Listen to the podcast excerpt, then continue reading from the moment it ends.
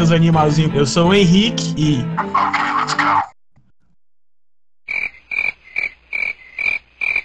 Então. Lamentável. Lamentável. Eu sou péssimo nas frases de entrada. O melhor foi o silêncio na Foi a frente do. vozinha. A vozinha foi a melhor.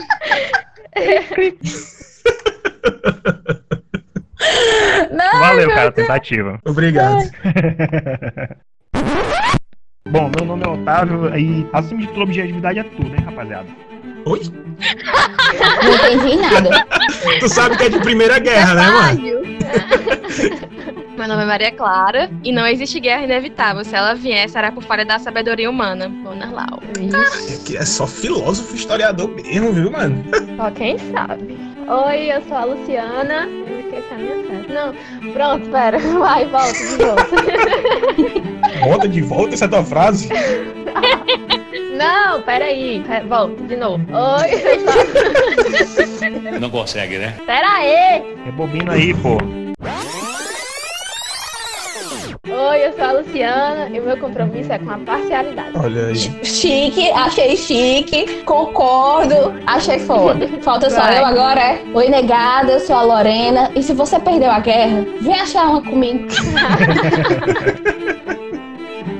Chega em mim, chega em mim. Muito bem, pessoal, é isso aí. Hoje a gente vai falar um pouquinho sobre história, um pouquinho sobre a história da Primeira Guerra, as motivações, o estopim da guerra, o desenvolvimento tecnológico durante esse período. Então vamos discutir um pouquinho sobre esses assuntos. Espero que vocês gostem e vamos pro cast.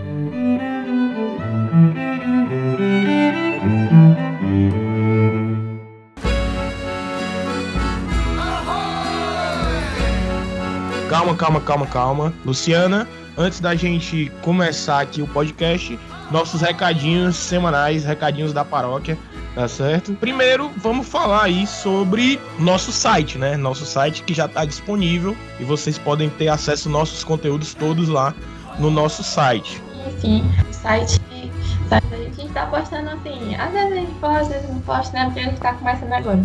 Mas sempre tem a notícia também no Instagram, né? Quando a gente posta alguma coisa no site. Então se você ficar ligado no Instagram, é só apertar lá que vai, vai tipo, direitinho. Tem um link lá no Instagram que você já vai direto pra notícia, ou pro último podcast, ou alguma coisa que saiu na, no dia, né? Então já fica de olho, já segue nosso Instagram, é o sitenpr. Segue nosso Twitter também, tem mais informações do Instagram, mas também tudo que a gente publica no, no- de feed, assim, no, no Instagram, a gente publica no Twitter também, tá certo? Então fica de olho aí no nosso Twitter e no nosso Instagram, é arroba sitenpr. Outra coisa que eu quero pedir pra vocês é sigam as redes sociais dos nossos colaboradores, nossos amigos que participam do podcast, tá certo? A gente tem aí a Lorena que tá investindo na carreira de, de blogueirinha, tá certo? Então, entre. Vamos é, ajudar os amigos, vamos ajudar os amigos. Exatamente, exatamente. Segue os arrobas do pessoal aí, ó. Não custa nada. Você tá no Spotify, você tá no seu Google Podcast ou qualquer agregador.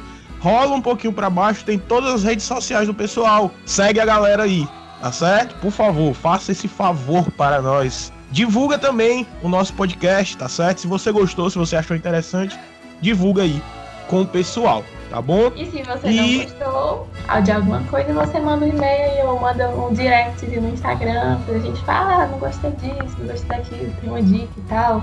Tem uma sugestão de programa, pode dar que a gente vai olhar todas as sugestões de vocês e ver o que a gente pode fazer pra melhorar, né, nossa comunicação. Exatamente. Então, o e-mail é nprcast@nerdspiratasirrum.com.br. Manda um e-mail, manda sua sugestão, manda crítica, manda elogio, tá certo? Diz o que você acha que a gente vacilou no podcast, a gente falou besteira nesse podcast. Por exemplo, Luciana, hoje é um podcast sobre Primeira Guerra Mundial. Então pode ser que a gente fale alguma besteira histórica aí. E se você acha que a gente falou besteira, falou, deu um vacilo aí, manda e-mail pra gente, fala, ó, seus idiotas, vocês estão falando besteira, não foi assim que aconteceu, tá certo? Então, acho que é isso. Mais alguma coisa, Luciana? Acho que é mesmo, né? Então é isso aí, bora. Se ligar no cast. Então é isso aí. Então, é isso aí, galera, bora pro cash. Não, peraí, calma, não é essa frase. Valeu!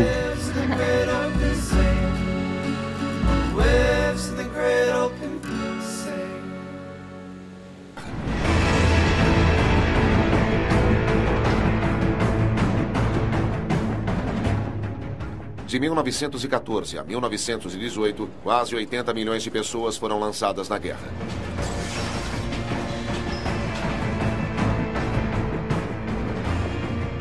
Dez milhões de soldados morreram, derrubados por balas, feitos em pedaços por bombas, incinerados, mortos de fome, devorados por ratos e piolhos, mortos pelas epidemias que prosperam com a miséria. E mais 20 milhões foram feridos.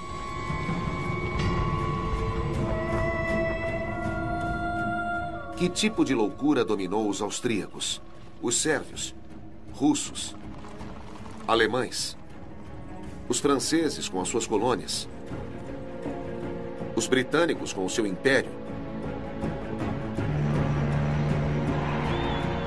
os italianos, os japoneses, os turcos, os americanos.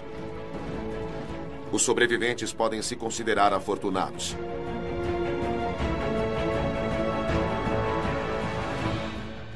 Mas eles perderam a juventude.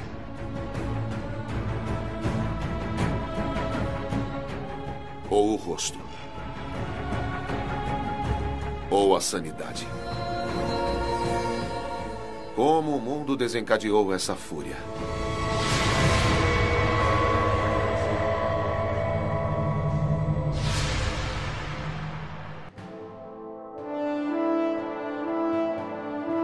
Vamos lá, gente, vamos lá. É o seguinte, acho que a gente pode fazer numa ordem cronológica. Todo mundo concorda? A gente começar assim por um momento pré-guerra e vai avançando, estopim, enfim. Todo mundo tá de acordo? Eu acho que é mais lógico, né? Beleza. Com certeza. Então, pensando dessa maneira, momento pré-guerra. O que é que estava acontecendo no mundo antes da- de acontecer a Grande Guerra, que na época não era conhecida como Primeira Guerra Mundial, mas a Grande Guerra. O que estava acontecendo no mundo nesse período? Bom, a, a Primeira Guerra ela é embasada em cima de alguns princípios, né, que partem de um encadeamento de, de fatos e acontecimentos históricos. Ah, com base nisso, né, a gente, pelo menos eu vou tratar que a partir de um, de um marco, que no caso é a Revolução Industrial. Porque a maioria das pessoas tem base, ah, conhecimento suficiente para a partir daí encadear um raciocínio lógico legal. Então, é, mediante isso... Fala em português. Pois é, tu, tu- Universitário de Harvard, Oxford. É, mano. É tipo tu conversando com a gente, entendeu? Numa roda. eu, cons- eu consigo ver o, o, o Otávio, o Pernalonga de batom. Haha, muito comédia você, viu? Oh, meu Deus, começou já foi, já foi a- detonado. Galera, comédia mesmo. Não é corona não, né? Mas, enfim, realmente estava rolando Revolução Industrial, é, tava rolando Belle Époque, a evolução de muitas coisas na tecnologia, tava surgindo o cinema, Telefone. tava tendo melhoras de, tu- de tudo que era mais maravilhoso, tava sendo uma, uma época de flores, A economia dos países já estava avançando nesse período, né? Tava todo mundo completamente. deixando de ser feudo. é, é importante notar que era só dos industrializados, tipo a, a Inglaterra, a, os Estados Unidos, a França, o Japão, até mesmo o Japão. sabe? O que, não, o que vale salientar é que a noção de mundo nessa época era completamente europeia. Sim, sim. O mundo se resumia à Europa. Exatamente. É, o mundo era a Europa. E aí, na, na época, tava tendo muitos impérios lá que estavam se unificando, tão se tornando nações, tipo a da Áustria-Hungria, o Cotomano. O russo também. O russo Na o verdade, foi quem unificou, os únicos países que foram, impérios que foram unificados foram o da Itália e da Alemanha. O da Áustria e Hungria- Hungria e o do Império Otomano foram quedas mesmo, foram quedas que ocorreram e foi logo após a Primeira Guerra Mundial, devido à pressão da própria guerra que aconteceu. Mas o sentido que eu tava dizendo é que eles eram um império que existia, entendeu? Que tava ali, que não existiam os países que a gente conhece hoje. E eles queriam aumentar também os territórios, né? Eles dois. É- era essa, Foi um dos essa a motivos graça. também. Era esse o motivo da guerra. Exatamente, esse, esse é o- a pólvora da guerra. É o povo que estava ali se unificando. E o significado de poder naquela época era ter terras. Então, como eles estavam crescendo e eles queriam ficar cada vez mais poderosos, eles estavam tentando conquistar terras e fazer colônias. Na época, o império que, mais, que era mais poderoso era a Inglaterra, especialmente por causa da Revolução Industrial. E a Alemanha estava ali querendo subir lá, pegar esse, esse primeiro pódio. E foi onde onde começou a putaria toda. Acho que é interessante notar que a Primeira Guerra ela teve o início mesmo, foi com a unificação alemã de 1871. Sim, Sim. sim, era o que eu ia falar, Foi exatamente. quando a coisa aconteceu, porque aí surgiu uma Alemanha que não foi vista com bons olhos, porque era uma Alemanha que estava recém-formada, então rapidamente subindo no processo de industrialização, já em 30 anos conseguiu, já estava batendo, fazendo pau a pau com os Estados Unidos para concorrer ao pódio de. Inglaterra, com a É, Inglaterra. com a Inglaterra, os Estados Unidos não tá aí ainda não. Então, os Estados Unidos ainda não era potência. Ele só aumentou depois da, da, da Primeira Os Guerra. Estados Unidos não era nada. Bom, estava pau, tentando concorrer pau a pau e isso incomodou muito, muito o país. Como a França incomodou de verdade a Inglaterra, porque era uma pedra no sapato. Porque, porque a Inglaterra tava, tinha esse concorrente, mas a Alemanha não tinha colonizador. E ela, como aí, aí o pé no sapato é que era a Alemanha tava atrás de colônias. E aí é a, a verdade, a verdadeiro motivo da guerra, né? Sim, sim. Assim, a- o que eu vi aqui, a gente tinha um reino prussiano, né? Uhum, Naquela região ali, alemã. E o reino prussiano, ele começou a se modernizar. uhum. Consequentemente, com essa modernização, ele começou a anexar alguns territórios, né? Que a gente tem até três guerras da unificação alemã, que é exatamente onde começa a motivação para a guerra, né? A Alemanha, antes dela se formar Alemanha, ela teve a Guerra dos Ducados, que foi ali na Dinamarca, foi a guerra entre Áustria e Prússia, os reinos da Áustria e da Prússia, porque eram os dois reinos que brigavam pelos territórios ali onde seria formado a Alemanha, né?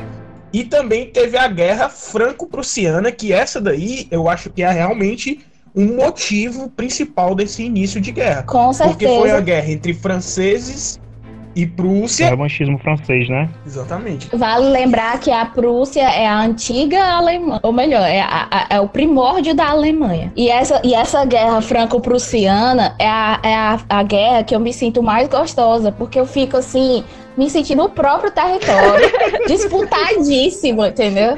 Não, não diga que uma guerra é gostosa, por favor. Não, mano. eu, eu, Lorena, me sinto gostosa, Ela. porque eu sou o território Ah. disputado, entendeu? Ela é Alsácia Lorena, rapaz. Justo. ah, meu Deus. Olha, viu? Aí, teve que explicar a piada. Ô, Tá vendo? É, Não, não, não, mas a culpa não foi deles, a culpa foi minha, que eu sou meio lentinha pra dizer piada mesmo. Sim, algo interessante da, da unificação né, desses, dessas duas potências, Alemanha e Itália, fundamentalmente, é porque cria um sentimento de nação, né? Porque não tem como você partir para uma guerra ou tentar é, enfrentar a- a algum inimigo se você não tem um sentimento de nação, aquele sentimento de pertencimento.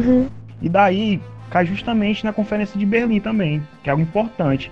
Por causa que a disputa ali que tinha nas grandes potências para dividir os continentes, o continente no caso africano, fundamentalmente entre a própria Inglaterra e a França, que eram as maiores, né? E isso deu um, um sentimento assim de revanchismo, inclusive não revanchismo, né? Eu acho que um sentimento de querer mais da Alemanha, né? Que estava surgindo ali como uma potência. E o fato da, da, Inglaterra, da Inglaterra e da França terem dado uma barrada assim, né? Foi um, uma pólvorazinha a mais para desembocar nessa guerra, né? Inclusive, na unificação alemã, a Guerra Franco-Prussiana, promovida pelo Otto von, von- Otto von Bismarck, foi o que incentivou o nacionalismo alemão. Foi o que fez eles saírem se sentirem os, o maioral, entendeu? Porque eles saíram vitoriosos. A coroação Uhum. do, do, imperador, do primeiro imperador germânico foi no Palácio de Versalhes, no Palácio do- dos Espelhos. Então, e contribuiu muito para o revanchismo, francês, por quê? França já era um país nacionalista. França é parte da cultura dele ser nacionalista. Num país que teve a Revolução Francesa, que teve a, a Primavera dos Povos, a Coluna de Paris, que são movimentos extremamente nacionalistas, que, que são referências para toda a Europa, para todo o mundo daquela época. Eu acho que contribui muito porque eles humilharam o, o sentimento, o sentimento nacional francês. Uhum.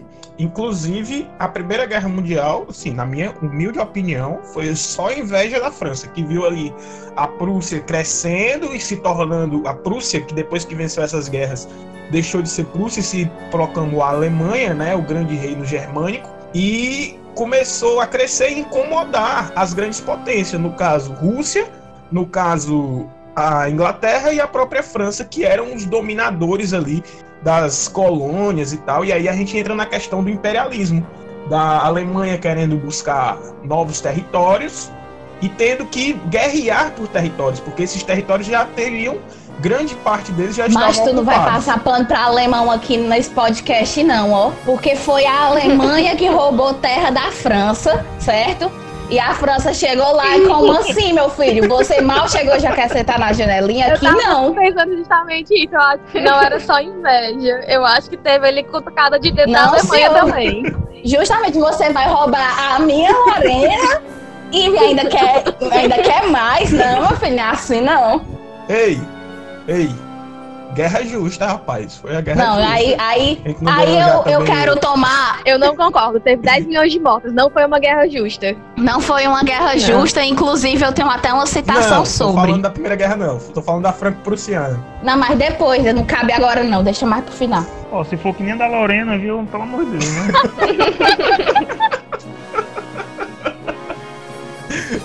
É uma, é uma citação importante, vocês vão gostar. É verdade. Enfim, não, brincadeiras à parte, com relação à inveja aí da, Não foi inveja. Foi cutucada de dedo. Olha, eu não gosto de francês. Desculpa. Desculpa, eles eliminaram a gente várias vezes na Copa do Mundo. Não gosto de gosto. Macho! Vou botar sempre a culpa neles. E eu até hoje, eu até hoje gosto de francês, porque até hoje, quando eles estão puto com alguma coisa, eles vão lá e queimam os carros, né? Que nem a gente, que fica só batendo panela. Olha aí. Vai, comunista, comunista. Eu sou assim, meu filho, aqui não tem, não tem pra, pra outra coisa, não. Vamos lá, volta. Primeira Guerra Mundial. Aí a gente tem os movimentos nacionalistas, as disputas imperiais, né? E a partir daí começou a surgir as, as alianças, né? Eu acho importante a gente falar das alianças, falar sobre os movimentos em si. Porque, por exemplo, o, o movimento. o- A crise da- dos Marrocos, que prova que não foi só inveja da França. Por exemplo, a- aí viu uma disputa pela. Alfinetada de Havia uma disputa pela terra do Marrocos no norte da África, entre a Alemanha e a França. E teve um acordo em 1906 que garantiu o Marrocos para a França. A Alemanha não aceitou e começou a entrar em conflito. Uhum. E o que, que ela fez? Ela ficou cutucando, cutucando a França, até a França ceder parte do Congo para eles, em 1911. E além disso, acho que uma, uma das crises mais graves, mais significativa, porque ela contribui para o estopim da guerra, é a crise dos Balcãs. Foi uma disputa entre a Sérvia e a Com Áustria certeza, pan-eslavismo. o pan-eslavismo, e aí em 1908 a Áustria só anexa um, parte do território da Sérvia, a Bósnia e Herzegovina. Meu Deus, que nome difícil. É Herzegovina. Herzegovina. Não tem esse I aí no final, não, viu? É Bósnia e Herzegovina. Bósnia Herzegovina. Bósnia Herzegovina acabou com o sonho de princesa da Bósnia, Sérvia, que é ter um território só deles. Es... A grande Sérvia. Bósnia Herzegovina. Peraí. Bósnia Herzegovina. Herzegovina. Herze-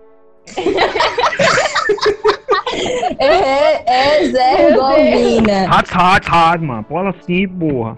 São, são, pa- Herzegovina. são palavras difíceis pra quem tem a língua presa. Desculpa, gente. Eu entendo. Enfim, continuando. A Sérvia não fez, não fez a grande Sérvia e se guardou um grande rancor que acabou dando estopim da, da Primeira Guerra. É, que no caso foi o assassinato do, do, do herdeiro Não do dá trono spoiler, austríaco. não dá spoiler, que é mais pra frente. Que mais pra frente, mano. Já foram. Calma, mãe. A gente não formou nem as alianças ainda. Aí, Pois é, cita aconteceu? primeiras alianças, Os depois líderes cita daquelas o estopim. regiões, né? Eles começaram a perceber que ia rolar uma guerra. Era só uma questão de tempo que a guerra ia acontecer, né? E todo mundo que não é besta nem nada começou a se armar e fazer alianças, né, Davinho? A galera começou a correr atrás de armas. Exatamente. Principalmente o Império Austro-Húngaro, né? Juntamente com a Itália e a Alemanha. Formaram logo a Tríplice Aliança, né? Ali. Qual foi o ano? Em meados de quanto? 1882. Pois é, foi uma- formada a primeira a Tríplice Aliança, né? Depois, como, como o Luiz Henrique já falou, já, né? Já tinha esse receio já de que ia acontecer provavelmente um confronto. Foi formada outra frente, né? Então, peraí, peraí, peraí. Então a Tríplice Aliança se formou primeiro. Formou primeiro. Aí a França, com inveja da Alemanha, pegou e criou a Tríplice Entente. É isso que eu tô entendendo? Exatamente. Aí eu lhe digo que a França foi invejosa, sim. E ai, tu tá montando o teu squad? Pois eu vou montar o meu também, amada. E foi lá e montou o dela. Mas aí já tinha levado a Comprou cutucada, já tava guerra, puta, Lorena. Se você tá puta, você não pensa. Não, eu, eu concordo. Oxi. Eu, eu gostaria de destacar, a Tríplice Aliança, o objetivo dela era esbarrar justamente o expansionismo francês e a Tríplice Entente era conter o expansionismo germânico. Então, tava, tava na iminência de guerra, né? E aí acontece tava só esperando acontecer um evento, qualquer coisa que fosse significativo o suficiente para iniciar essa guerra, que foi o estopim. Foi em 28 de junho de 1914, o arquiduque de Áustria, o Francisco Ferdinando, estava visitando a Bósnia. Aí eu tenho que lhe interromper, porque eu quero que tenha a oportunidade que Franz Ferdinand take me out nesse momento. Franz Ferdinand vai morrer. Take me out de fundo.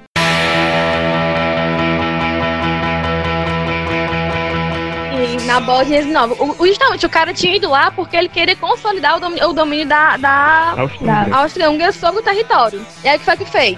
Tinha um grupo político chamado Mão Negra, um movimento, um movimento naciona- nacionalista libertador chamado Mão Negra, que ele se organizou da seguinte Que é forma. No anarquista, dia... né? Esse grupo- Inclusive, se você me permitir, eu tenho várias piadas sobre. Bah, continue, adoro piadas. Você acha que a Mão Negra é o repórter do Nas Garras da Patrulha? o vilão de Chapolin Colorado? A criatura sobrenatural do folclore mato-grossense? Não. Ele pode ser também a organização criminosa de Jack Chan. Mas ele era só uma organização terrorista da Sérvia em favor do pan-eslavismo.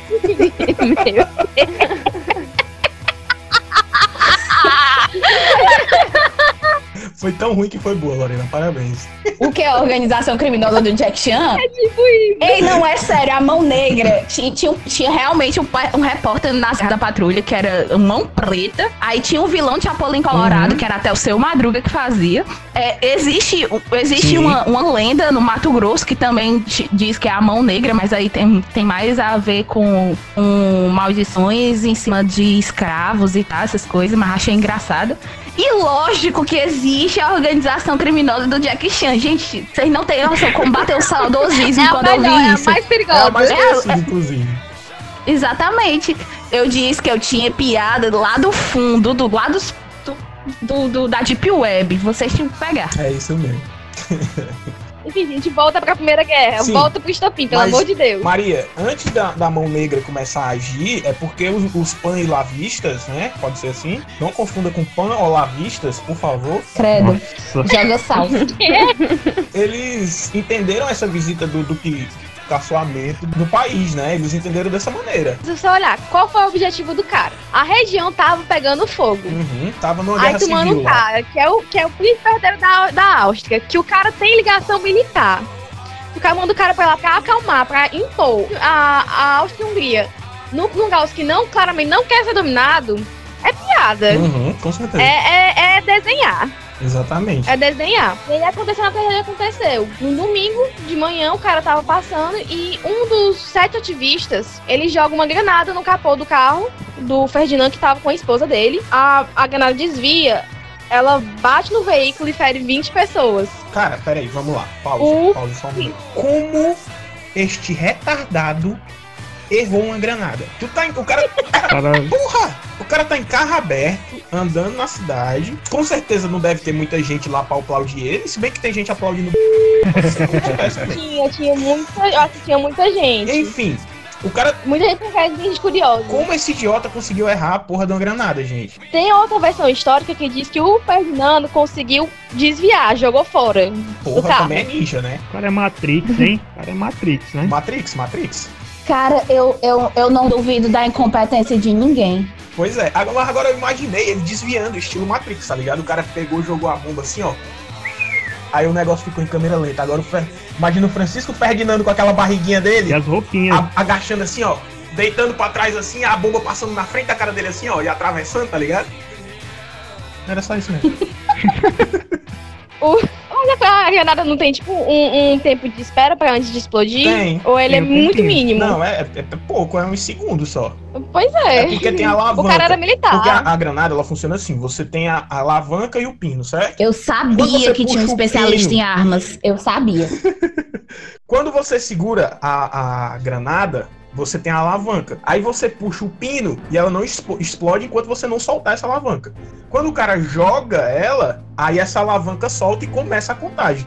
Aí essa contagem é de alguns segundos, entendeu? Agora eu não sei quantos segundos é, mas ela tem uma contagemzinha de alguns segundos. Enfim, o que importa é que o cara não morreu da- pela, pelo atentado à bomba, Uhum. a granada, o que for. E aí o cara vai visitar o pessoal no hospital, né? Tá lá com a esposa dele e tal. Não, mas o carro dele foi atingido pela bomba? Não, foi outro carro. Foi outro carro, eu acho. Foi outro carro que acabou ferindo 20 pessoas. 20 pessoas foram pro hospital Mas- e foi considerado um terrorista. Mas ninguém da, da, da comitiva dele. Eu acho que ninguém é comitiva dele. Não, não cheguei a ver se conseguia ser fato histórico. Eu sei que depois da volta do hospital que ele foi visitar, eu vi duas versões. Uma versão dizia que ele tinha. O motorista tinha, tinha se perdido. Ele casualmente tinha encontrado um estudante de 19 anos, o Gravilo Príncipe. E ele tinha atirado na esposa e no, no Franz Ferdinand. Mas eu acho a versão mais contundente. Essa é uma coisa que eu nunca engoli. Eu nunca engoli essa parada. Do, do motorista ter se perdido e sem querer encontrou o cara. Isso não existe, gente. Pois O é, tem motorista outra morreu? versão, uma versão mais morreu? O aceitável. motorista morreu? Se ele não tiver morrido, foi malandragem dele. Teoria da Ele conspiração, morreu hein? não? Eu acho que não, mas tem uma versão que é mais aceita, que tinham, que é mais, mais elaborada, que tinham, foram espalhados por toda a região, espalharam sete jovens ativistas entre 17 e 20 anos, que eles sabiam, ficaram nos possíveis caminhos, rotas que o motorista podia tomar, a comitiva do, do, do arquiduque podia tomar. Nisso, um, uma dessas rotas foi escolhida pelo motorista que estava na rota Gravilo Príncipe, e ele aproveitou, uma- usando uma pistola de curta distância, a FT Meu Deus! Outro especialista em armas. Pessoal aí, hein? Você vai falar até o nome da pistola. Caraca. Foi uma de curta, curta distância, que não era, ela não era tão fatal. Mas aí ele lançou a curta distância, foi na abdômen da Sofia Xotek, a esposa do Franz Ferdinand, e na jugular do Franz Ferdinand. E aí eles chegaram a ser socorridos, mas infelizmente morreram. Médica legista. Ela morreu de hemorragia e ele na jugular, né? É difícil sobreviver hoje, imagina naquela época. Embora eles tenham sido sim atendidos, mas vamos morrer e começa a Grande Guerra. A Áustria, Hungria Eu achei, eu achei a segunda opção mais inteligente e mais a cara do que pode ter acontecido, porque a galera gosta de inventar umas fofocas históricas muito grandes, viu? É mais provável. A outra coisa que foi discutida depois é que de- mais à frente, pesquisas históricas e tal, foram descobertas que foram organizadas por alto membro da, do escalão militar da- sérvio, que foi o Dragutin Dmitrijevic, sei lá como é o nome desse, desses cão. E aí, é, o Dragutin Dmitrijevic, que ele era um, um- ele era da alta patente sérvia. Então, fazia sentido a Sérvia acusar, a a Áustria-Hungria acusar que foi o movimento sérvio do militar sérvio, do governo sérvio, dizer que foi um assassinato planejado. Embora eles tenham usado, eles tenham usado o movimento da mão negra. Ó, eu pesquisei aqui, tá? O Nadinko Korovic, certo? Korovic, acho que se fala assim, Nadinko Korovic, é o nome do motorista do Francisco Ferdinand. E ele foi condenado à forca. Então, ó, essa história de que se perdeu, ele pode até ter se perdido, mas a negada colocou a culpa dele. Ele foi enforcado em 1914 por traição. Uhum. O pessoal acredita que ele realmente se envolveu na morte e ele foi condenado por isso. Então, se ele se perdeu, Não perdoou. Quando eu vi essa primeira vez, eu fiquei mais. Como assim ele se perdeu? Isso foi muito tosco, cara. É. Ele era motorista, a obrigação dele era mais Ele, seguro. ele foi. Ele se vendeu. Com certeza. E você vê hoje em dia o motorista do Trump, já viu no vídeo do- dos motoristas do presidente dos Estados Unidos? Drift na limusine. Velozes e Furiosos da Casa Branca. Cara, é um Não. Toreto, Não, mano. mas é, ma- ma- pesquisa depois. Todo mundo no Google agora, pesquisando. É, é motorista do Não, drift, drift na limusine, pode procurar. não. Ignorado com sucesso.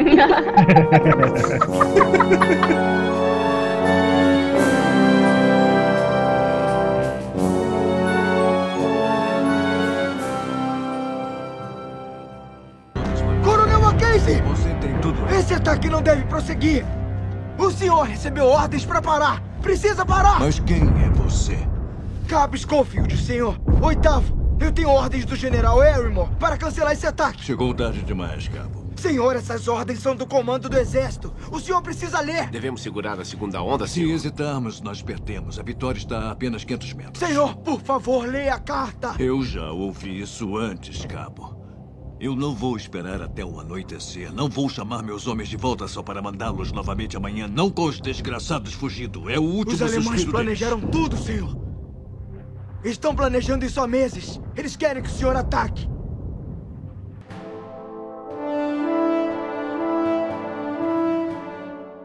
E aí a gente tem os primeiros movimentos, a gente pode considerar os primeiros movimentos, né? Tem a Áustria-Hungria que, de- que declara guerra para a Sérvia. Sim. Por causa da morte do. E aí, sim, Do Francisco arqueduque. Ferdinand, ele, ele, na verdade, teve antes uma diploma, teve uma, teve uma carta diplomática. Ah, é, foi, teve uma demorou- carta diplomática. Teve um mês, né, de negociação antes de declarar guerra mesmo, né? Foi tipo. Eu tinha até anotado na minha pauta que eu perdi. Era 26 de junho a 29 de julho. Isso, a Áustria-Hungria pediu explicação, né, da- a respeito do assassinato. A Sérvia se recusou a falar qualquer coisa, né? Aí foi declarar guerra, né? A Áustria-Hungria Hungria declarou guerra à Sérvia. Aí teve todo o engavetamento, né? Que inclusive a Maria tava falando aí que foi onde Fala o engavetamento, Maria. Foi.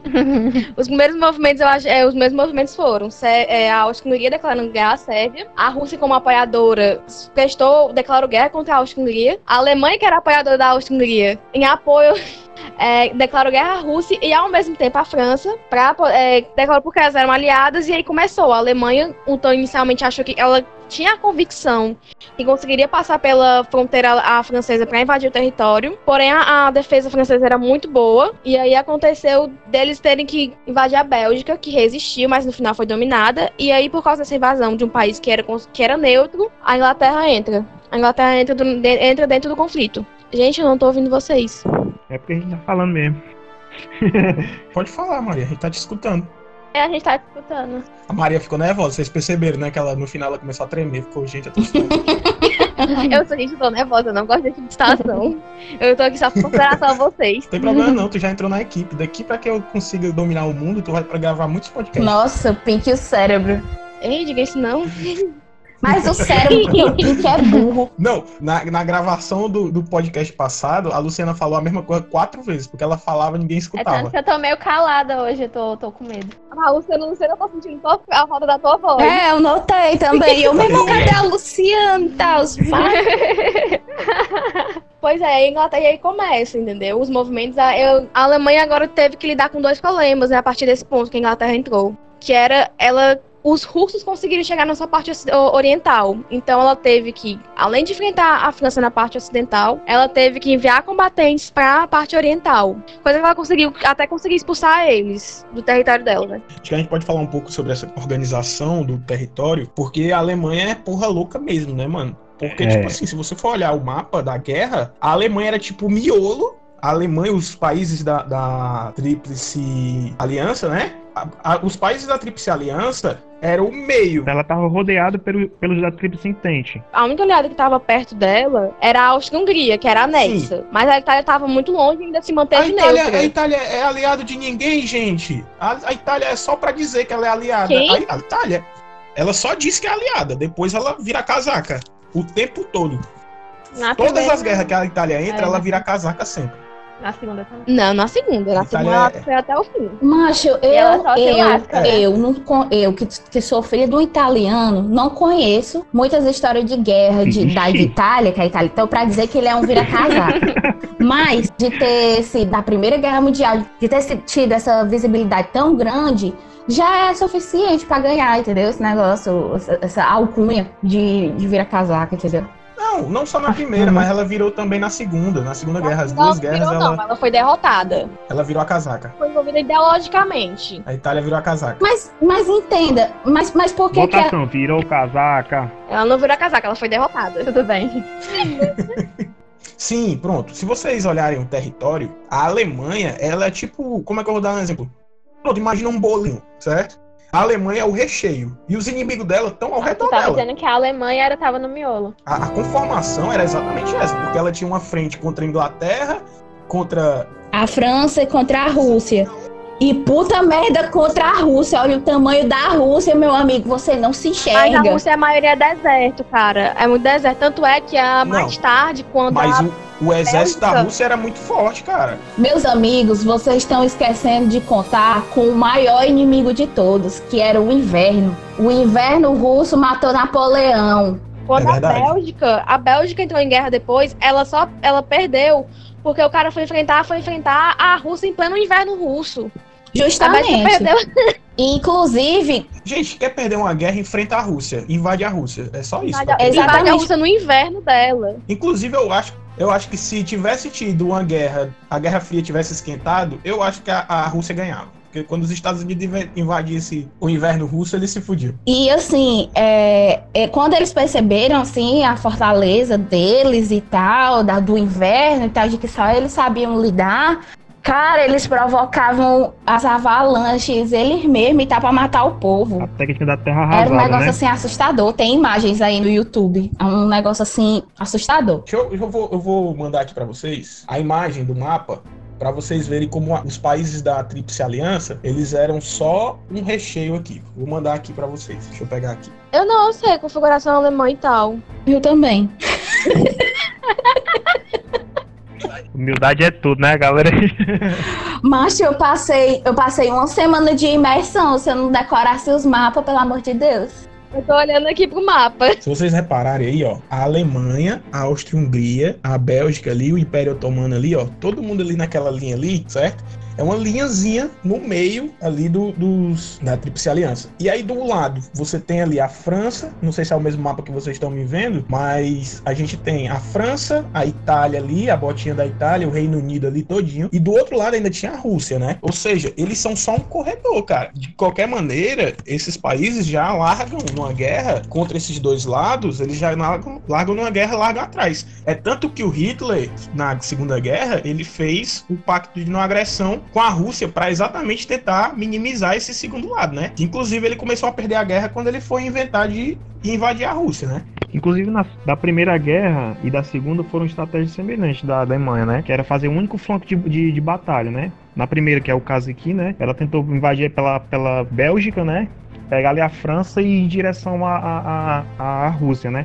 Só que não deu certo que o. Acabou que a, a Bélgica causou uma resistência maior do que eles previam. E acabou tendo que dividir o exército alemão em duas frentes, né? De batalha, que era com a França e o outro com a Rússia, né? Aí foi uma questão que talvez pode até ter colaborado, né? Pra ele não ter tanto êxito como eles queriam. Uma coisa que ninguém disse, mas que eu achei puta muito engraçado, foi que, o, que a Alemanha, que foi depois aí do- da morte do Franz Ferdinand e tal, que o, o Império Austro-Húngaro declarou guerra, a Sérvia, não sei o que, blá blá blá, foi que tipo assim, a Alemanha pegou, pegou a, né? Não, tudo bem, nós estamos aliados, vamos entrar em guerra aqui também, mas eu vou entrar em guerra aqui com a França também, vou aproveitar aqui já logo e vou, vou enfiar o pé na, na jaca mesmo. Bora, França, eu vou, vou guerrear contigo aqui também. Tipo, do nada, entendeu? A França também não recusou não, né? O gostinho de perder a salsa e a Lorena na boca ainda. Não, foi, mas é que, tipo assim, meio que tava resolvido, entre aspas, né? Tava ali, né? Vamos, vamos, vamos, não vamos, não, vamos. Mas e a, e a Alemanha a- só, só fez aproveitar pra declarar guerra à França, entendeu? Tipo, foi, foi o, o- também o estágio, entendeu? Ah, a guerra é bem aqui assim, no pães do aviso. Mas já que nós já estamos guerreando aqui mesmo, eu vou enfiar logo a França aqui também, entendeu? É, assim, esse período, esse período da guerra, né, o que é o chamado guerra de- dos movimentos, né, que os exércitos estavam se deslocando e entrando em guerra em regiões é, espalhadas, vamos dizer assim. Os exércitos se deslocavam de um canto para o outro. Mas essa questão da invasão na França tem muito a ver também com a- os aliados já, né? Porque se o cara sabe que a Sérvia ali seria aliada da, da a Rússia, a Sérvia seriam aliadas à França, faz sentido você já meter o pé na porta da França, que é um país que, que estrategicamente você dominar seria muito mais interessante, né? Gente, eu só quero corrigir uma coisa. Quando eu falei que tentaram guerrear com a Rússia, eu, se eu não me engano, eu falei que era a Bélgica, não era a Bélgica, é a Bulgária. Bem mal, gente.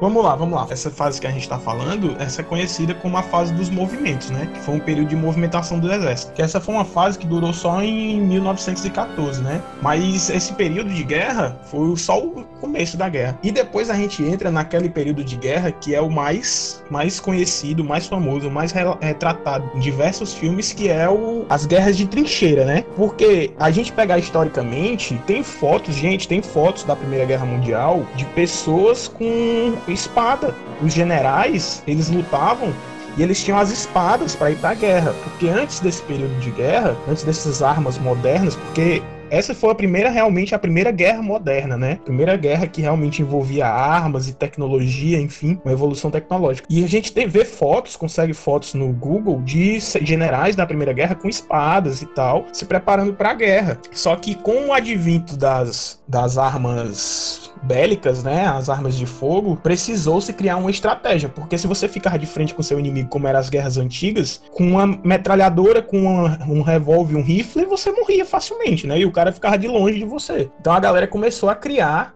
a guerra de trincheiras, né? E outro detalhe, é, era muito custoso também você mandar ele direto pro campo aberto. Então os inimigos começaram a cavar, a cavar para diminuir os custos de manter o exército, né, também. De movimentação de tropa. É, movimentação de tropa, era muito custoso. E aí abria a trincheira e aí começava a guerra. Era um tentando passar pela terra de ninguém. A terra de ninguém era, era o espaço entre as trincheiras. Eu quero dizer que eu fiquei muito decepcionada com a guerra de trincheiras, porque eu esperava uma guerra tipo aqueles, aquelas guerras que a gente vê em filme e série. A galera tudo se matando, enfia nas espadas, fazendo aquela dança bonita e tal, e pá. Mas não. Mas não, entendeu? É isso. Só um desabafo, né? É. A guerra de trincheira, a guerra de trincheira, ela foi uma guerra que ela foi bem estática mesmo, porque você conseguir dominar o território inimigo é muito difícil. E tinha um espaço, como a Maria disse, que é o, a terra de ninguém, que era a terra entre as duas trincheiras. E qualquer movimentação que você fizesse ali no front, tinha soldado levantando a cabeça, tinha chance de levar tiro, porque você ficava lá do outro lado. E começaram-se a utilizar para proteger as trincheiras na linha de frente as metralhadoras. Porque essa terra de ninguém era uma terra totalmente devastada, com arame farpado, saco de areia, tudo que você podia colocar para impedir o seu inimigo de chegar até você. Além das, além das bombas que eles plantavam A mina terrestre. Das Inclusive, minas. teve uma É. personalidade que foi atingido né, nessas trincheiras. Quem? O Hitler, né, o responsável pela Segunda Guerra. Ele foi atingido por uma bomba é, de gás na, na- nas trincheiras durante a Primeira Guerra Mundial, né? Então ele foi um dos que participaram da Primeira Guerra e foi atingido por um desses fatores, né? Eu tinha visto uma lenda que ele tinha levado um tiro no ovo, é verdade isso? Rapaz, rapaz, que literatura foi essa que você viu isso, hein, rapaz? Onde é que tu tá procurando essas informações? Que literatura foi essa? Soletra aí. Não! Censurado, censurado, manda, manda inbox pra ele. Manda DM. Não, assim, ó, quero só trazer o jogo aqui, Battlefield 1, né? Que ele é um jogo sobre Primeira Guerra, né? E tem uma missão que você tem que atravessar a terra de ninguém para você voltar para sua trincheira, né? E nessa terra de ninguém, você tentando voltar para sua trincheira, você tem que tentar se esconder dos refletores que eles colocavam para poder visualizar as- os inimigos chegando. Você indo para o seu front, você tinha que tentar se esconder de toda maneira porque se vissem um pequeno movimento ou qualquer coisa do tipo, era metralhadora, entendeu? Então no jogo, se você é detectado ali pelo, pela luz, você levava é, uma rajada de tiro. Então o que acontecia também era isso nesse período. Eles ficavam ali com as metralhadoras sempre a postos e qualquer movimento, tome-lhe bala, entendeu? Pega a metralhadora. Tra, tra, tra, tra, tra.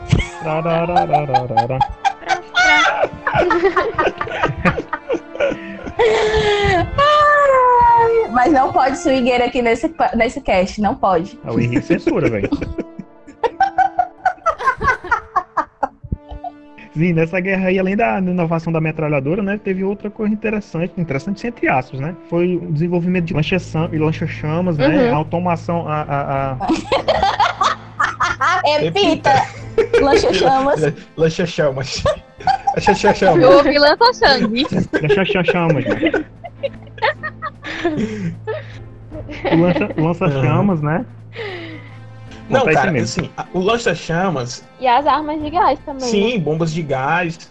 Porque eram proibidas. Não, não, não, não. Sim, é, foi um feito um acordo. Não podia atacar civis, não podia usar armas Calma, químicas. No começo, não. No começo não foi assim, não. Foi depois que as armas químicas e os lanchas. Lan, lanchas. Lancha, os chamas. Lancha chamas. Você viu? Não sou eu não, ó, xoxá. As armas químicas e os chanchamas, eles foram desenvolvidos assim, entre aspas, né? Porque o chanchama já existia na China antiga. Lá, ele, foi retras- ele foi trazido de volta pra ativo, né? E as armas de gases foram desenvolvidas justamente por causa desse engessamento das frontes. Como seu inimigo não saía do dentro da trincheira dele, como é que você ia matar ele? Joga uma bomba de gás lá dentro, todo mundo se lasca, né? E depois, quando você consegue colocar ele pra sair, você consegue matar seus inimigos, né? Era uma guerra bem demorada, né? Tu lembra quais foram as, as primeiras armas de gás que foram usadas? Foi o gás mostarda. Não, o gás mostarda foi por último. Teve primeiro gás cloro. Foi, teve uma antes do gás mostarda. Isso, o gás cloro, ele era ele era agressivo para o sistema respiratório, né? A pessoa lacrimejava e tal, não conseguia respirar direito. E quando eles E era letal também. Depois de um tempo a pessoa Sim. morria mesmo. depois de você você asfixiava, a pessoa asfixiava com gás cloro. E eles criaram para poder combater o efeito do gás cloro, aquelas máscaras que você vê, né? Que é a máscara máscaras de gás, máscara de exatamente. gás, que é aquele tubo na frente, tem um visor para não arder o olho e tal, e o cara conseguir respirar. E em resposta a isso, Tal qual essas aí que você vê no meio da rua agora, em pleno pandemia de coronavírus. Exatamente. é, É, quase igualzinho. essas aí, quase, quase essas aí. Só que depois de desenvolver essas máscaras de gás, a galera começou a não surtir efeito, né? Porque você não tava inalando aquele gás. Aí eles criaram o gás mostarda, que além de fazer todos esses efeitos, ele causava queimaduras. Aí você conseguia expulsar o seu inimigo da trincheira, né? E quando é que foi usado gás cianídrico? O cianeto eram tipo cápsulas que eles usavam dentro dos bolsos, né, do fardamento militar, que, que era para eles usarem quando, caso eles fossem capturados, para evitar de, que, de serem mortos. Mas eu acho que, esse- que ele não foi usado na Primeira Guerra, não. Eu acho que ele foi usado só na Segunda, a mando de Hitler. Ah, peraí, uso de gases tóxicos na Primeira Guerra Mundial. Usados foi o cloro, o gás mortal e o gás fosfo, fosgênio. Fosfogênio. Clica aí, abre, lê pra gente aí um pouquinho sobre ele. Tóxico corrosivo de fórmula CL2, COCl2. Sim, Maria. na fabricação de Não, polímeros. Maria, não é isso que eu quero, Maria. Vocês estão me tirando, né, Não é mano? isso que eu quero, né, Maria? Aula, aula de química. É de história, Maria. Ó, tá aqui, achei. Sim, olha só, o gás fosfogênio, ele era um gás que ele foi utilizado muito em períodos de, de neblina. Manhã e noite, quando tinha aquela neblina, eles usavam o gás fosfogênio. Por quê? Porque ele se disfarçava na neblina. Olha só como esse gás era grave. Porque ele era inodoro, certo? E incolor. Ou seja, é um gás que você não percebia a presença dele. Você só percebia quando você começava a sufocar. Aí você percebia a presença do gás. Então foi um gás que foi desenvolvido exatamente para expulsar os caras das trincheiras, os soldados das trincheiras, e ele era utilizado para sufocar sem perceber. Isso afetava os dois lados, certo? Claro. Esses gases, ao ser utilizado esses gases, ele tinha que usar a máscara direto porque ele não sabia se ia ter um ataque ou não com esse gás. Interessante, inclusive. Aí outra coisa das trincheiras, que tipo, dentro das trincheiras era super insalubre. É, tinha lama, é, rato, é, corpos em putrefação, tudo ao mesmo tempo, fazendo as- os poucos que ainda estavam vivos lá dentro é, morrerem até mais do que na terra de ninguém, ou por causa de tiro, de porrada e de bomba. Porque era muito insalubre, era nojento. Tiro, porrada e bomba. Parabéns, Lorena. Eu não entendi. Eu aqui concentradíssima falando. Mas sim, o povo, mor- o povo morria lá dentro das trincheiras por causa da- da- das condições, da falta de higiene, da convivência com os gabiru lá de dentro, que pareciam uns gatos, uns coelhos pequenos e tal. E A a alimentação. A alimentação diferente da, da comida racionada. Exatamente, ainda tinha essa que, que era tão nojento, tipo, que eles tinham que viver lá fazer tudo, né? É, tinha- deveria ter excremento de tudo que era jeito, sem contar as catitas, né? Os gabiruzinhos, que às vezes ainda, ainda servia de, de, de alimento. Eu achei engraçado que eu tava vendo, mas que era um pedaço do documentário que tem no History, que ele dizia Aliens, assim, ah, que, que os, os ratos, os ratos comiam, comiam Os ratos eram alienígenas? Quase isso, que eles comiam a- a- a- os biscoitos deles, os queijos, queijo camembert. E o menino, que coisa chique, eu aqui com queijinho quase feliz, eles na guerra com queijo camembert e os ratos lá comendo. E aí, quando acabava a comida, eles tinham que comer os ratos. Eu, meu Deus do céu, aqui ponto o ser humano chega. Tava só engordando os bichinhos, mano. Gente, e, e, e o interessante dessa situação é também que os traumas psicológicos que toda essa situação causa. A guerra em si, já, a guerra, o fato de você estar tá matando uma pessoa, de você estar. Tá, você tá o tempo todo em constante medo de se você vai viver você vai morrer, se você não sabe o dia de amanhã. Ô, ô, ô Maria, vamos deixar, vamos deixar essa reflexão psicológica mais pro final, porque eu fiquei emocionada. é, é sério. Não, é sério, tem muita coisa pra se falar, vai perder o foco se a gente botar isso aqui agora. Sim, sim. E eles tinham construção nas trincheiras de realmente era quase cidades subterrâneas as trincheiras, eram muito bem construídas. Não sei se vocês assistiram, tipo, é, 1917, não sei se vocês assistiram o filme. Sim, com certeza, era uma das dicas, inclusive. Ainda não, mas eu estou louca pra assistir. É um filme maravilhoso sobre eu Primeira Guerra Mundial. E eles tinham realmente regiões que eram quase cidades subterrâneas. E o filme, inclusive, ele mostra que o lado do, da Alemanha, o grupo do, da Aliança, eles tinham uma estrutura até maior e mais bem preparada do que o próprio, o próprio time da, da Inglaterra, time da França, certo? Eles tinham uma estrutura bem mais desenvolvidas. E sim, é verdade, eles conviviam muito com ratos e muita gente morria de doença lá. Inclusive, eu acho que mais para frente a gente pode falar sobre a gripe espanhola, que afetou também na guerra, né? Com certeza. Coronel Mackenzie! Esse ataque não deve prosseguir! O senhor recebeu ordens para parar! Precisa parar! Mas quem é você? Cabo Schofield, senhor. Oitavo, eu tenho ordens do General Arrymore para cancelar esse ataque. Chegou tarde demais, Cabo. Senhor, essas ordens são do comando do exército. O senhor precisa ler. Devemos segurar a segunda onda, senhor? Se hesitarmos, nós perdemos. A vitória está a apenas 500 metros. Senhor, por favor, leia a carta. Eu já ouvi isso antes, Cabo. Eu não vou esperar até o anoitecer. Não vou chamar meus homens de volta só para mandá-los novamente amanhã. Não com os desgraçados fugindo. É o último Os alemães planejaram deles. tudo, senhor. Estão planejando isso há meses. Eles querem que o senhor ataque.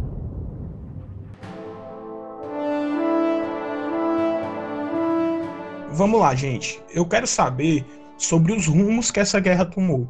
Como foi o avanço da guerra, a história da guerra? Como foi que aconteceu isso? Porque a gente falou que teve as trincheiras e tal, mas eu tô falando realmente de países. Quem começou a ganhar a guerra, quem começou a perder, teve reviravolta, como foi que desenrolou esse, esse período? Ó, no final de, dois, de, de 2000, ó. Mas sim, é... Eita! No final Calma. de 2000 ocorreu o bug do milênio.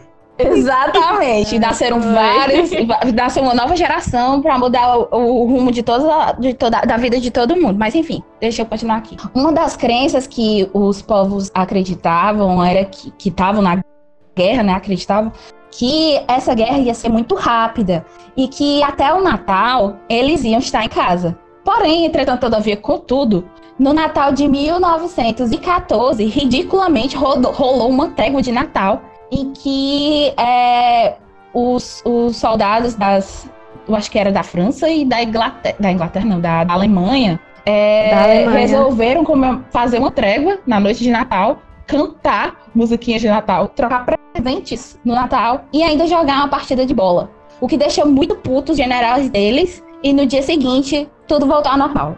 Essa é conhecida como a trégua de Natal e é reconhecida também como um dos, dos causos mais é, de natureza mais como é que eu posso dizer? Fofucha.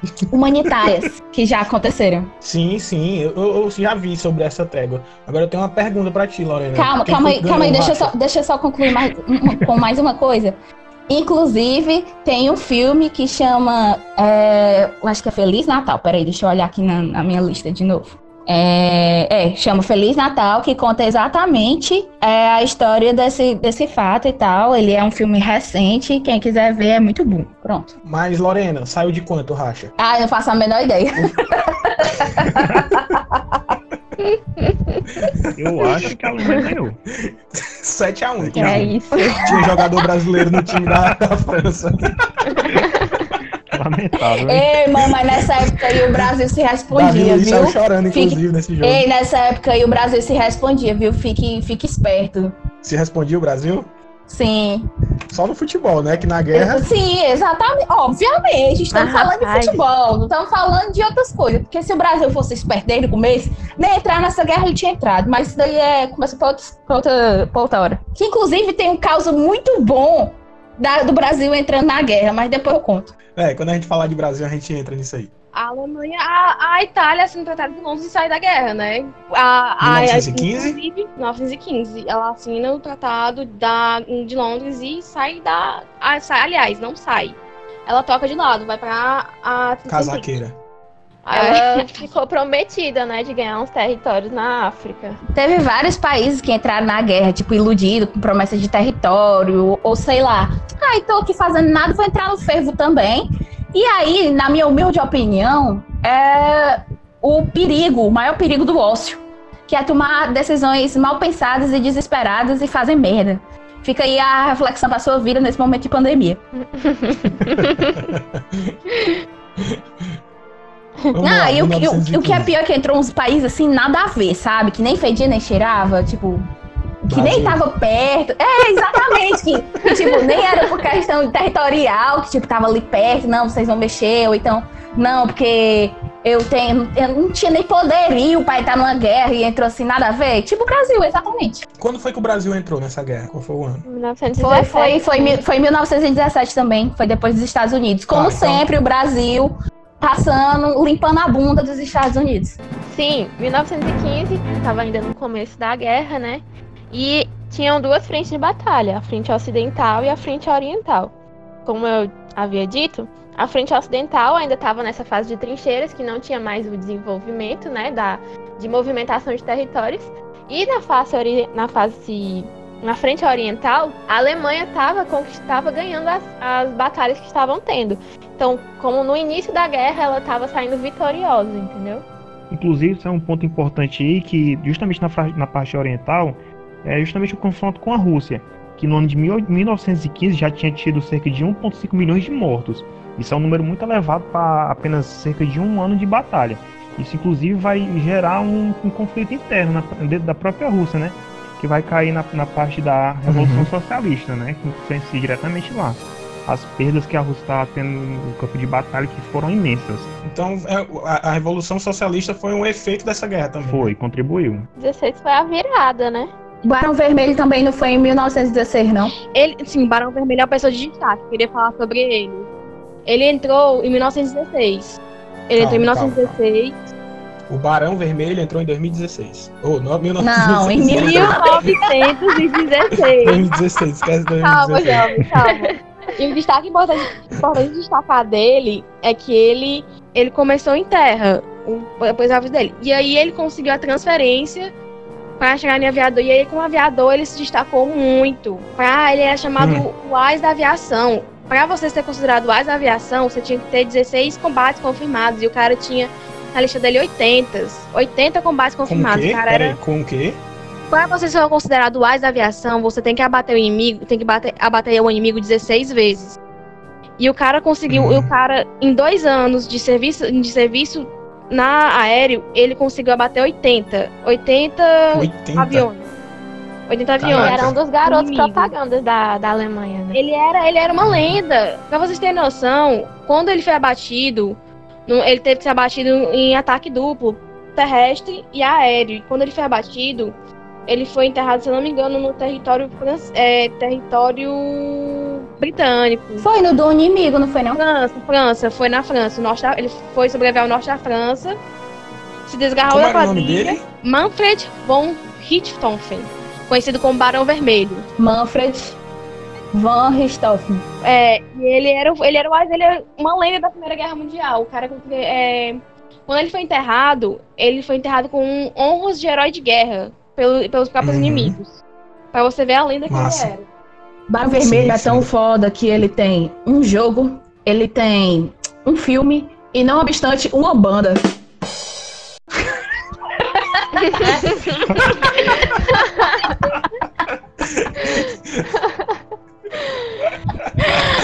Ai, meu Deus. Ai. Muito boa. Parabéns. Eu quero a Lorena em todos os meus podcasts aqui pra frente. Assim, yes!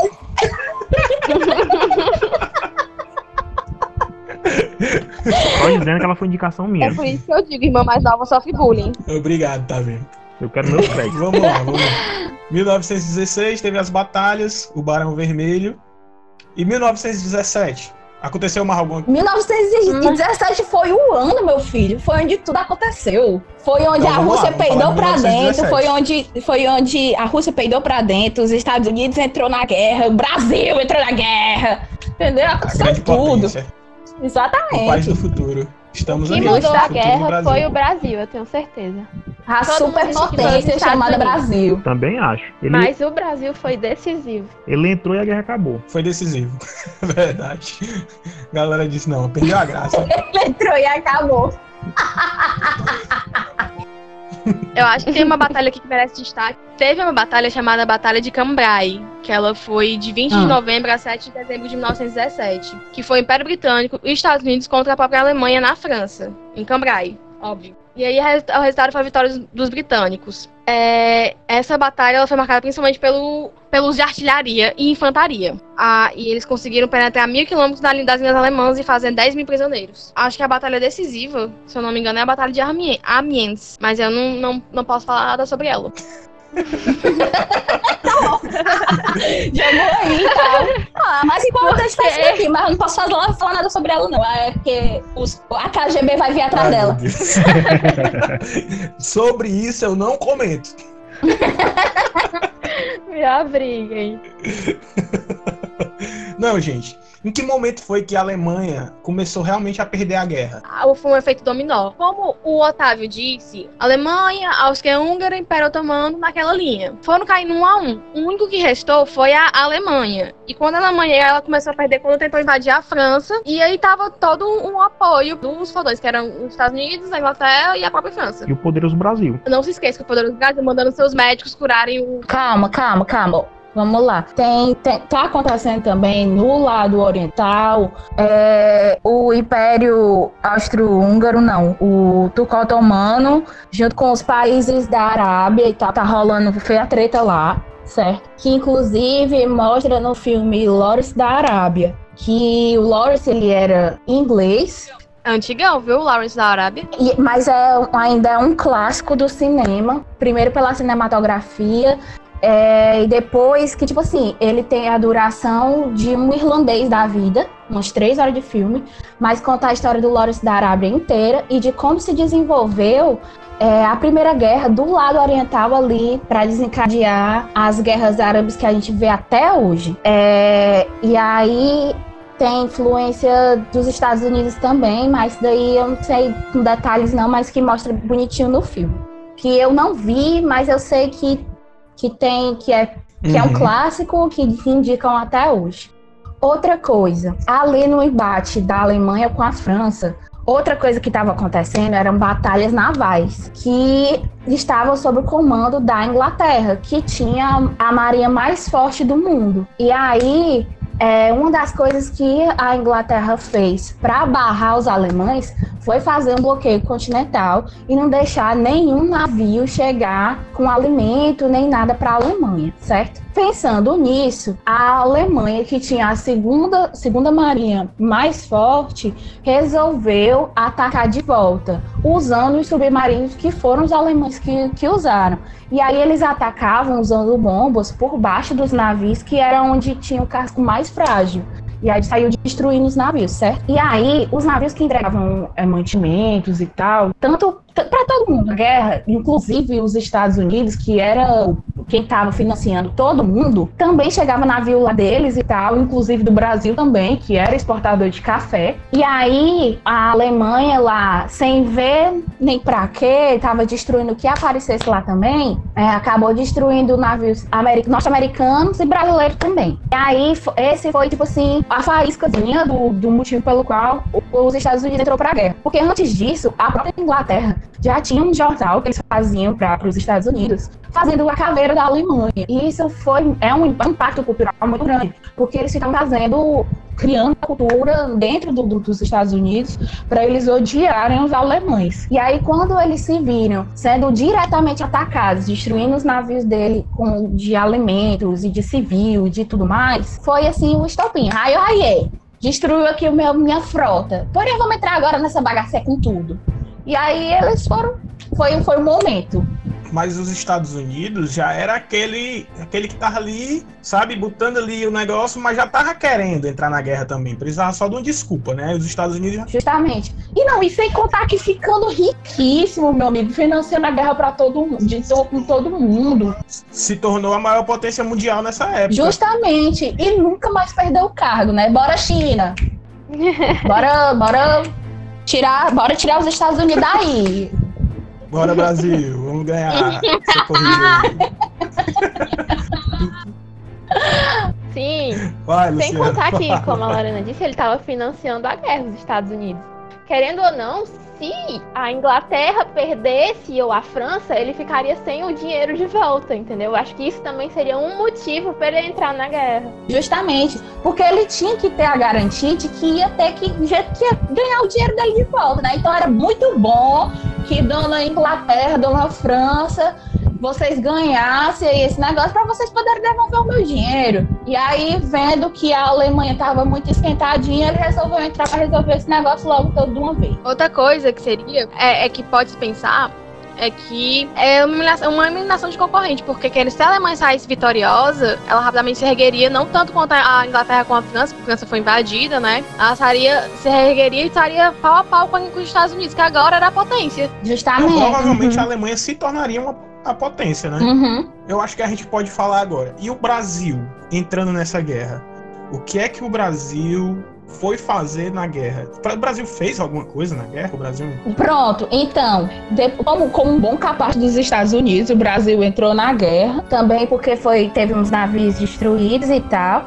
E até onde eu sei, é, foi mais ou menos. A Tipo, tipo assim, destruir essa. os navios e tal. Aí aqui no Brasil o pessoal também tava puto, sabe? Tipo, já tinha uma cultura aqui feita também de que ah, é, os alemães estão fazendo merda. O pessoal que tem descendente é, de alemão lá no sul do país também já tava tudo com o cu na mão e tal. Ai meu Deus, e agora? Não dá pra ser. Sabe, tava feia a confusão aqui, com os produtores de café também. E aí, tipo, quando eles viram os Estados Unidos entrando por causa desse motivo, o Brasil fez só a mesma coisa. Pronto, é o motivo. Vamos entrar também. Porque, tipo, a economia do Brasil nessa época era total de café. E aí, quando eles viram a bagaça feita, não, Uhum. filho, aí não dá, né? Vamos ser pacíficos, mas nem tanto. E aí o Brasil fez uma, uma Uhum. tímida frota de soldados e, e uma de médicos e mandou pra guerra. Eu Eu acho que o que fofo. viu muito mais foi os médicos do que a frota. A Com certeza, com certeza. E tipo, o que, o que importa é que, tipo assim, o- os Estados Unidos e o Brasil entraram pra resolver a guerra, meu filho. Foi. Foi esses dois entraram pra Sim, resolver a guerra. Essas duas grandes Com potências. certeza. Inclusive, o Brasil tava lá de boas no seu naviozinho e conta a história da Batalha das Toninhas. que um dos, um dos marinheiros avistou um negócio, Já estão rindo. avistou lá um negócio lá no, no mar. Eita, Peraí, doido. o nome realmente é, esse, a Batalha das Toninhas. Toninhas. Exatamente. Que é um peixe, é isso? É, é, um, é um primo, é um primo dos golfinhos. O Certo. soldado tava lá no navio, viu lá aquele negócio lá dentro d'água, meu irmão, é a Alemanha. É o submarino da Alemanha, não pode negada! Atirar, atirar! Quando eles viram aquele monte de sangue dentro d'água. E aí foram que eles foram ver que eles mataram um monte de toninhas. Com certeza tinha um cearense fuleiragem lá que fez. Claro. Acho, inclusive, que foi esse que viu o submarino alemão. Só pra ver a putaria. Não, não, gente, impossível. É. Eu até retiro o que eu falei, porque o cearense ainda é o bicho mais inteligente que tem nesse país. É verdade. Não acho que ele faria essa Com bosta, certeza. não. Inclusive, eu acho que os cearenses nem foram pra essa guerra de ser besta lá pro, pros Estados Unidos. Exatamente. Nesse desenrolar de guerra, né, é importante também salientar na, na Rússia, devido às grandes perdas que ela estava tendo militar, né, na frente dela, na frente de guerra dela, também a crise que ela estava enfrentando dentro do próprio território, crise econômica, desigualdade social, altos impostos, inflação, passa até com o Brasil, né, mas não, não, não é não, é parecido, mas não é não. Aí, é, é desse jeito. Uma forma, lá existia uma forma de governo, né, que era absolutista, né, o antigo czarismo. E devido a todos esses problemas na guerra, né, a própria população é, contra a guerra desembocou justamente numa revolução, né? Que no caso foi a Revolução Socialista de 1917. E isso contribuiu decisivamente também para a guerra, né? Devido ao apoio que a, que a Alemanha perde diante de um aliado que mesmo não estava tava ali fazendo resistência ali numa frente de batalha. E com isso também teve uma coisa, uma pauta também, que a Alemanha também fez um acordo com a Rússia, né? Tratado de Brest-Litovsk, um armistício com a Alemanha daquela época, né? Para poder a Rússia se concentrar na sua revolução lá, né? Só que isso aí já é outra coisa, já foge da guerra, né? Era só um adendozinho com relação à Rússia. Eu acho que vale a pena a gente falar um pouco, 1918, já entrando nesse ano, que é o ano derradeiro, o fim da guerra, a gente pode falar também, já que a gente está vivendo um momento de pandemia no mundo, da última grande pandemia da humanidade, que foi a gripe espanhola, que foi exatamente no ano de 1918 e se concentrou não se concentrou, né? Se espalhou por diversas regiões do mundo, inclusive no Brasil. Inclusive teve um presidente que morreu por causa de gripe espanhola no Brasil. Não tô torcendo. Ô, oh, louco. não estou torcendo, risos. Sim. Enfim, olha só, a gente teve nessa, nesse período o surgimento da gripe espanhola em 1918. E tem indícios que o vírus surgiu nos Estados Unidos e que se espalhou para a Europa exatamente com o envio de tropas, é, de militares para essa região. Aí você pergunta, e por que que o nome é gripe espanhola, né? A Espanha, ela se absteve da guerra, foi um dos países que não entrou em guerra. Consequentemente, essa doença chegou lá e eles começaram a notificar os casos. Então, foi o primeiro país a notificar, porque tanto Estados Unidos como Inglaterra como França, como outros países que estavam envolvidos na guerra, eles abafaram os casos, tentaram esconder os casos para evitar um conflito interno do país que pudesse desestabilizar e acabar virando a guerra, certo? É, inclusive, acredita-se que a doença se espalhou pela Europa justamente porque entraram é, os soldados que vieram dos Estados Unidos e teve uma mobilização nas ruas nesse período que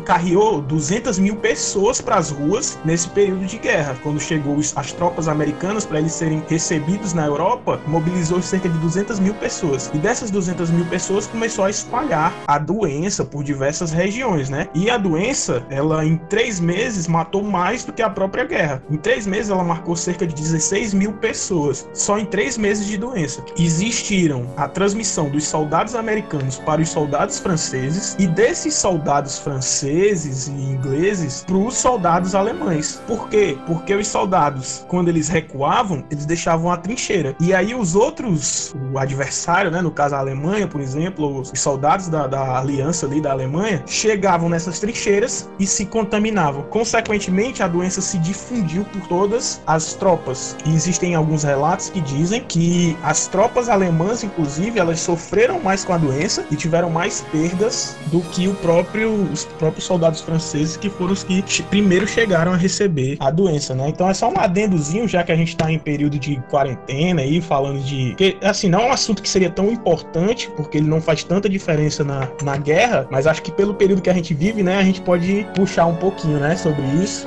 Com certeza. Verdade. Tá super em alto, foi o timing perfeito.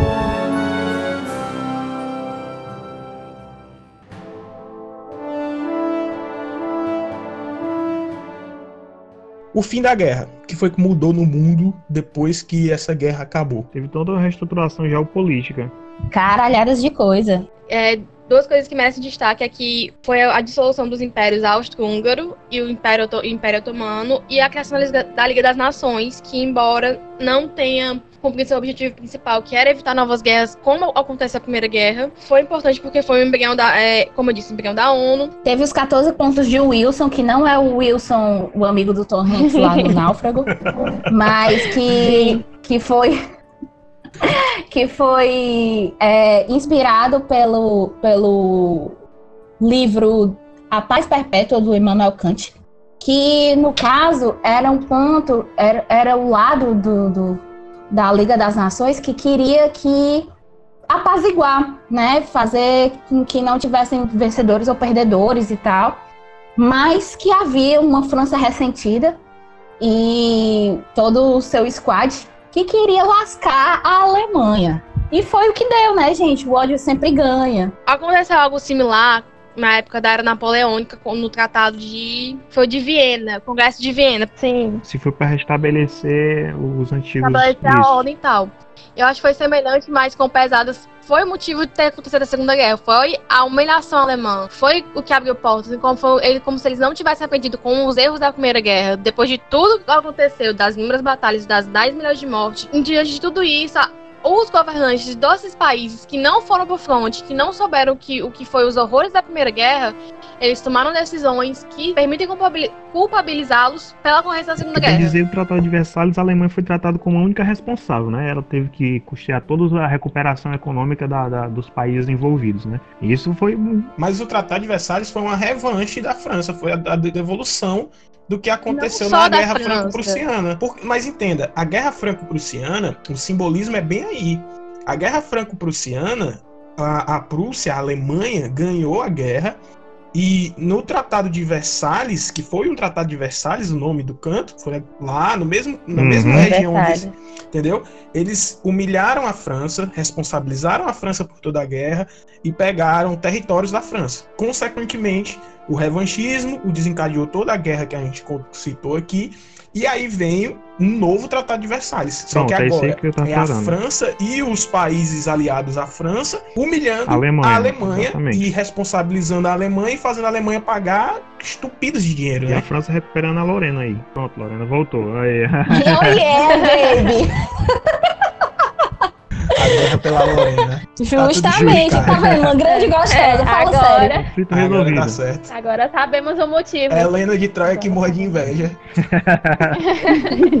Justamente, amor. E, ó, além das altas mudanças na geopolítica do mundo, também teve altos, altos avanços, né? Tipo, teve avanço na medicina, especificamente na cirurgia plástica, né? Que, tipo, tinha o pessoal que voltava da guerra voltava completamente mutilado e tal. Então, teve muitos avanços e tal pra, melhor, pra melhoria e tal do, do- do- da aparência do povo. É, nessa época também.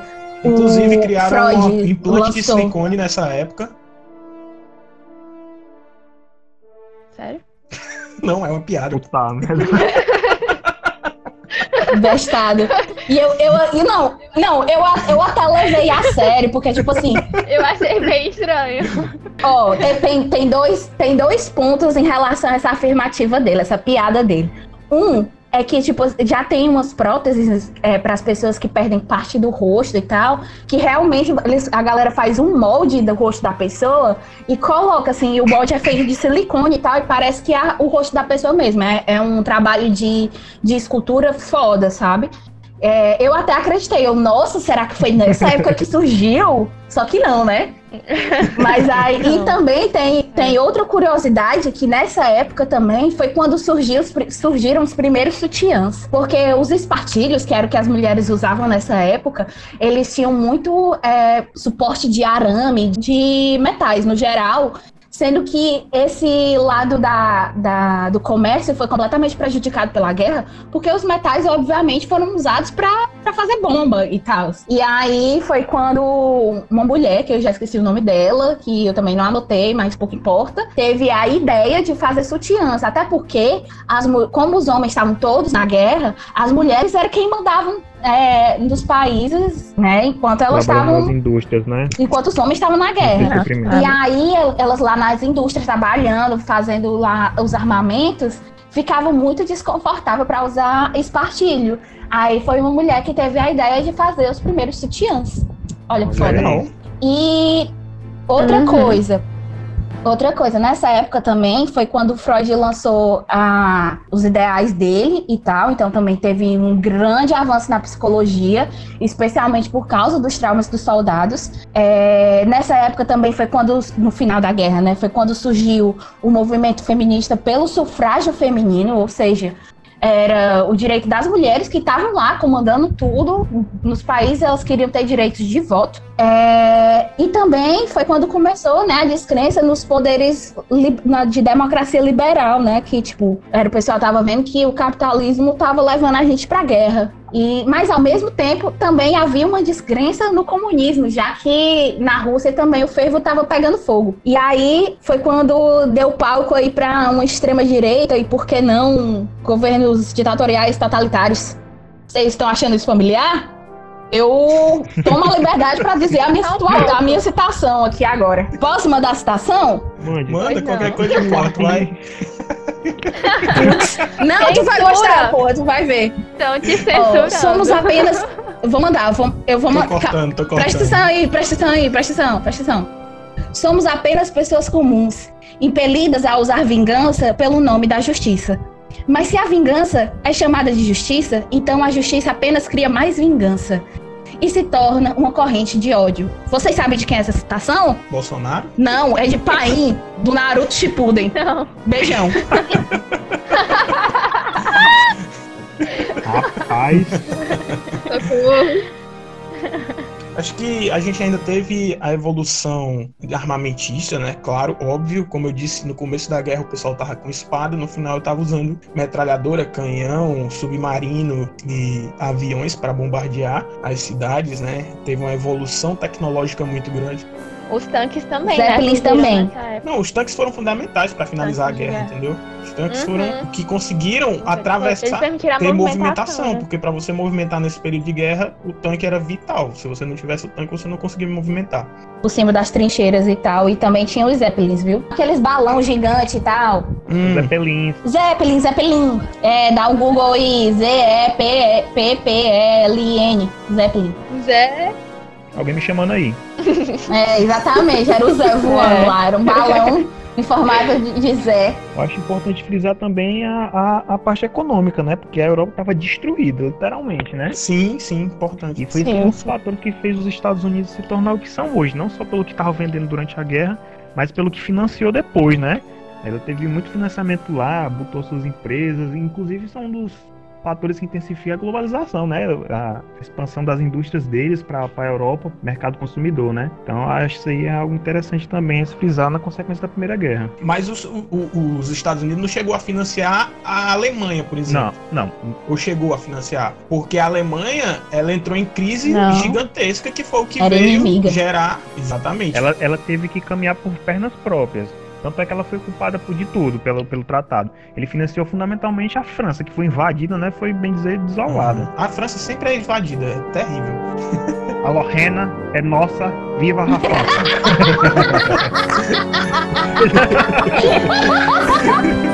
Cuidado, viu? Cuidado, senão o pessoal começa a te invadir aí, tá, gente? ah, não,